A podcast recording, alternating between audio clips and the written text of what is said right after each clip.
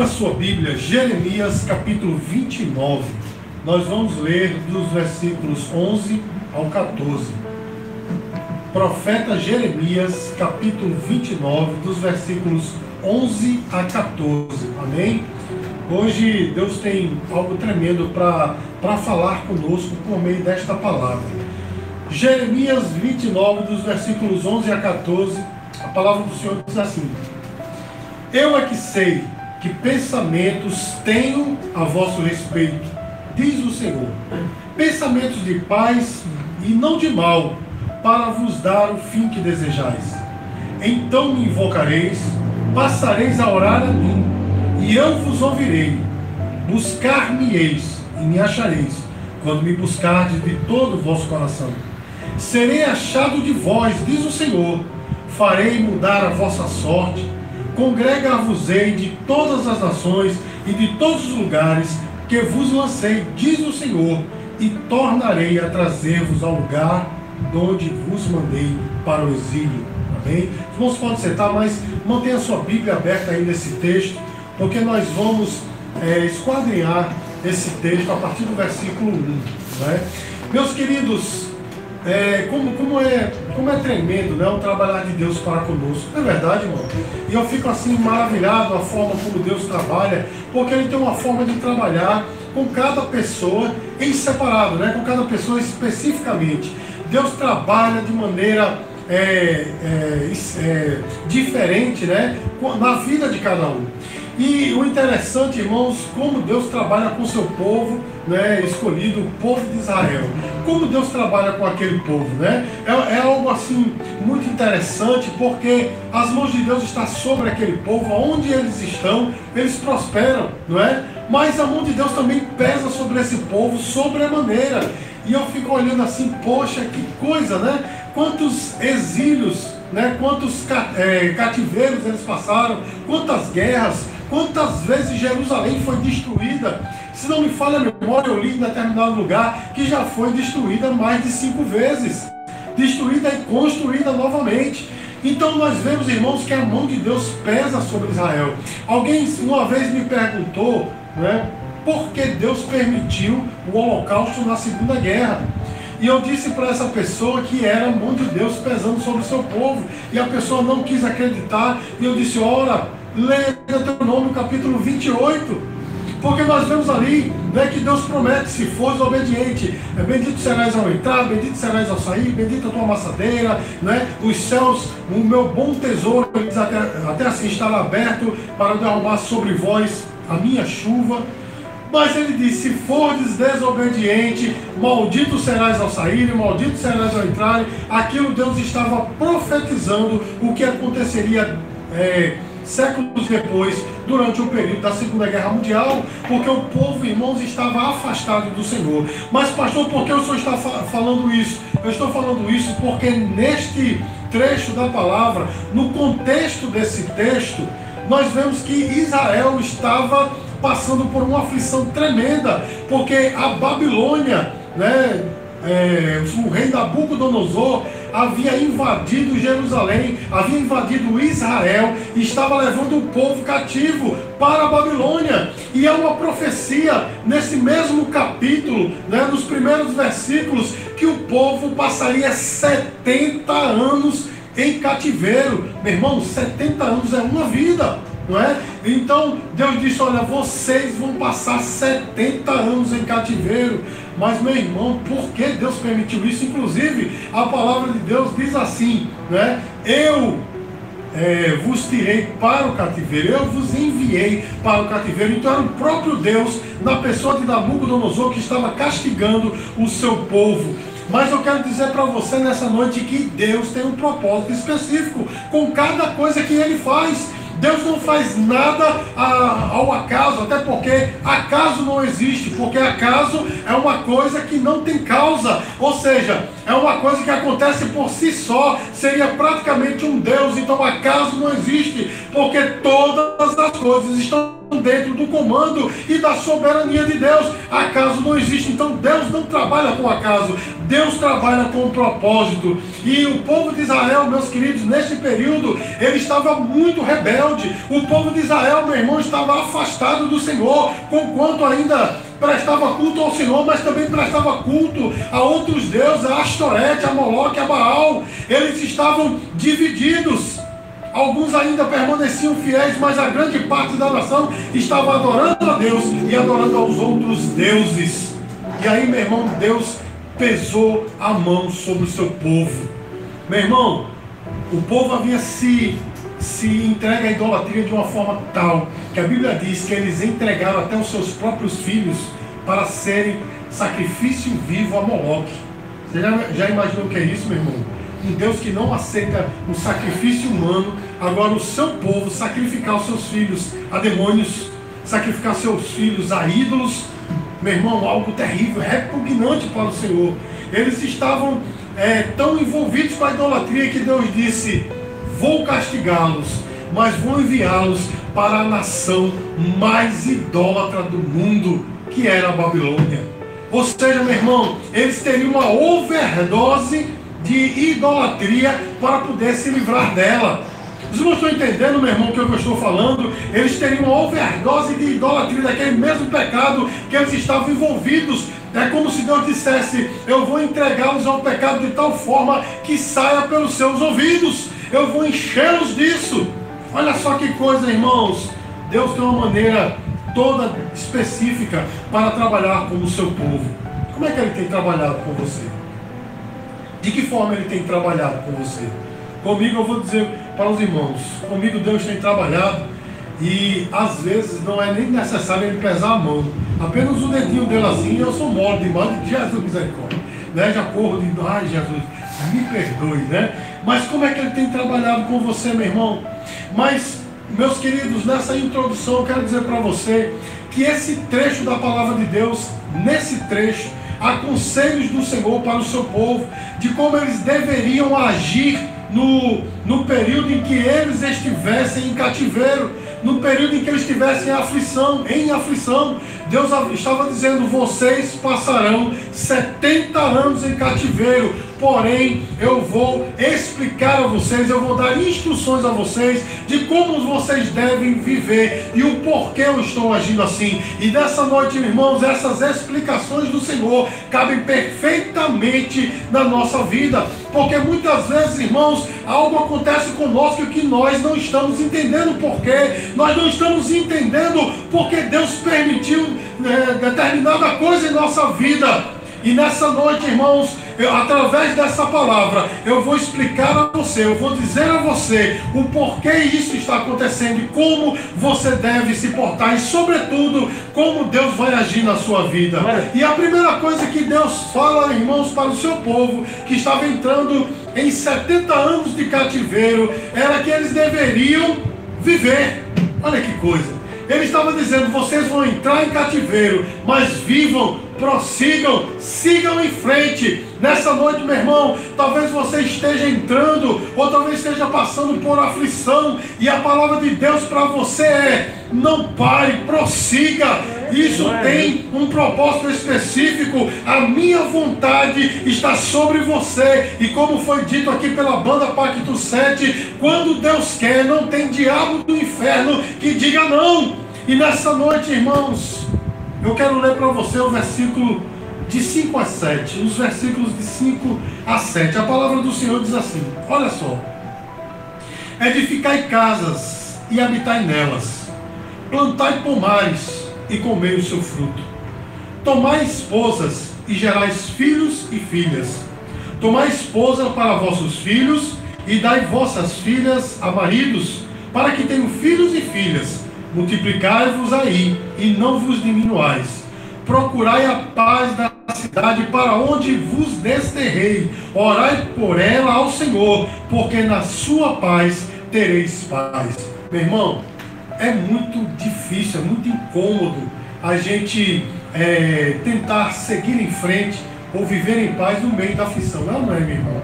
Eu posso até dizer que é quase que impossível, quase porque não é, não é impossível, mas é quase impossível, é muito difícil. Mas o pior ainda é você se desesperar. A coisa piora mais ainda, meu irmão. O conselho de Deus para nós nessa noite é: diante da aflição, siga em frente, continue vivendo, continue trabalhando, continue crescendo, porque Deus tem um propósito com toda da nossa vida. Meu irmão, se desesperar é pior, nós estamos vivendo um período de grande tribulação, não a grande tribulação, mas um período de tribulação. Nós estamos vivendo um período muito terrível, muito complicado, muito delicado do mundo, nessa pandemia mortal que está ceifando diversas vidas. E tem muita gente, meu irmão, entrando em parafuso. Tem muita gente ficando louco. Na verdade, meu irmão, tem muita gente que está perdendo a cabeça. Porque dá tanto ouvidos a estatísticas de morte, morreu um, morreu outro, foi morrendo não sei quem, meu irmão. Eu sei que essas mortes estão acontecendo, mas focar nela é pior. Se desesperar é pior, meu irmão. A melhor coisa que nós temos que fazer é tomar os cuidados devidos e conseguir e prosseguir vivendo, porque assim é melhor para nós. Se desesperar não traz a solução. E era isso que Deus estava dizendo para o seu povo. Ele estava dizendo assim: olha, sacudam a poeira, fiquem de pé, sacudam a poeira e siga adiante. Amém, queridos? Essa foi a mensagem de Deus para o seu povo e essa é a mensagem de Deus para nós. Nós aprendemos, meus queridos, com isso, que é possível também ter paz no meio da aflição, porque o Senhor disse o seguinte, versículo, é, finalzinho aqui do versículo 7 diz assim: Procurai a paz da cidade para onde vos desterrei, e orai por ela ao Senhor, porque na sua paz vós tereis paz. Meus queridos, Deus estava dizendo isso, mas não estava dizendo, eu vou tirar vocês do cativeiro. Ele estava dizendo assim: vocês vão passar 70 anos no cativeiro, no final vocês serão livres. Mas durante esse tempo, procurem a paz. Você está entendendo a mensagem de Deus para você nessa noite? Mesmo nesse, no meio de toda essa aflição, meu irmão, procure a paz. Amém, queridos? Enche a sua mente, enche a sua mente de coisas celestiais. Não é? Colossenses capítulo 3, versículo 1, o apóstolo Paulo diz assim: Se já ressuscitaste com Cristo, né? Buscai as coisas lá do alto, ou seja, vai enchendo a tua mente, né? Filipenses capítulo 4, o Senhor diz assim: é, se há algum louvor, né? se há né, coisas boas, né? se há é, tudo que é puro, tudo que é limpo, tudo que é justo, nisso pensais. Queridos, é isso que nós devemos fazer. Nós devemos encher a nossa alma de coisas boas, porque nós devemos buscar a paz. Amém, queridos?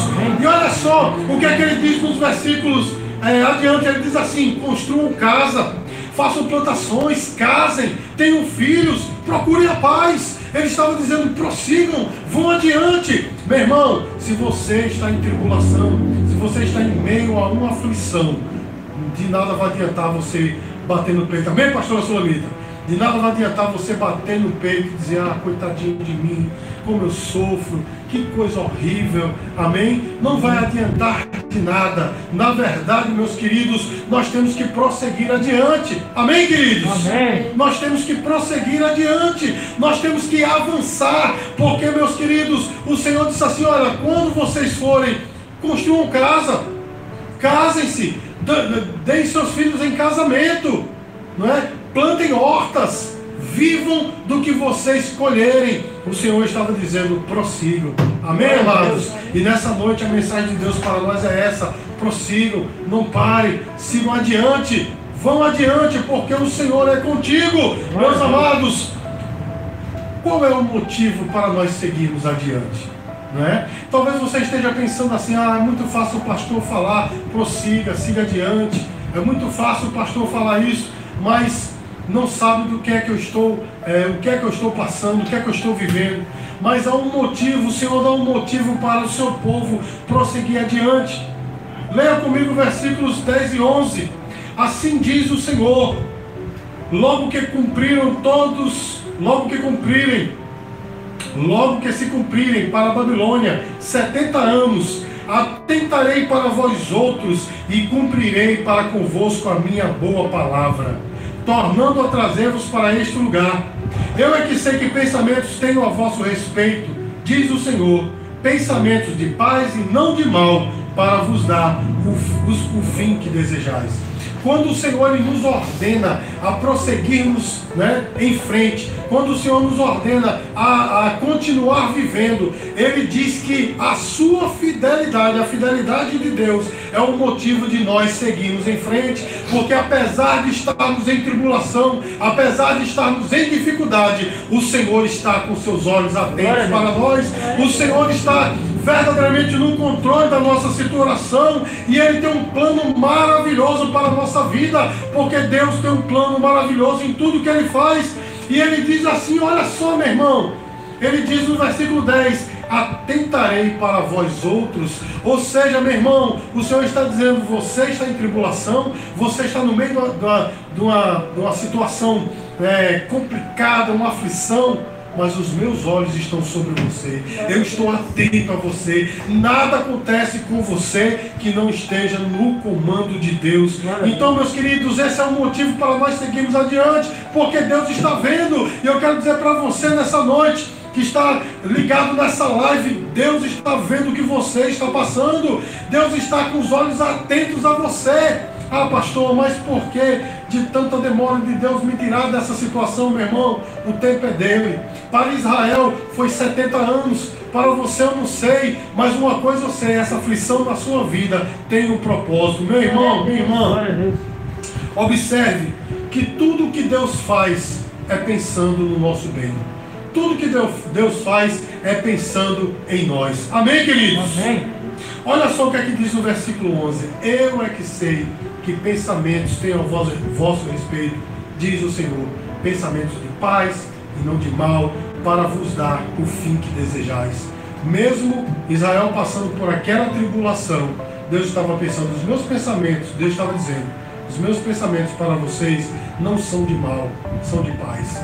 Os meus pensamentos para, para você não é um pensamento para te levar para o abismo, mas é um pensamento para te levar às águas tranquilas e a pastos verdejantes. Meu irmão, aquela situação com Israel tinha um propósito, o propósito de purificar Israel, o propósito de purificar o seu povo. Então ele estava dizendo: os meus olhos estão sobre vocês, os meus pensamentos são bons, são bons, porque no final eu vou dar aquilo que vocês desejam. Meu irmão, e esse é o motivo para nós seguirmos adiante. Esse é o motivo para nós prosseguirmos, porque a fidelidade do Senhor está conosco, porque Deus tem um propósito, nós temos que confiar, basta nós confiarmos. É como um filho que se joga nos braços do pai.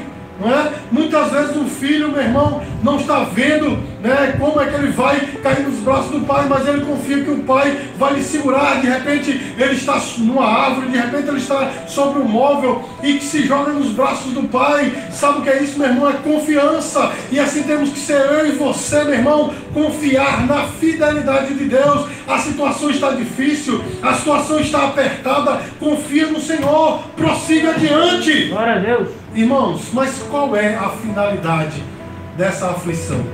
Qual foi a finalidade da aflição? Ou qual foi o propósito da aflição para o povo de Israel?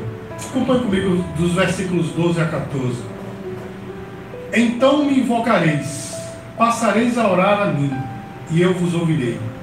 Buscar-me-eis e me achareis, quando me buscardes de todo o vosso coração. Serei achado de vós, diz o Senhor e farei mudar a vossa sorte. Congregar-vos-ei de todas as nações e de todos os lugares para, para onde vos lancei, diz o Senhor, e tornarei a trazer-vos ao lugar onde vos mandei para o exílio.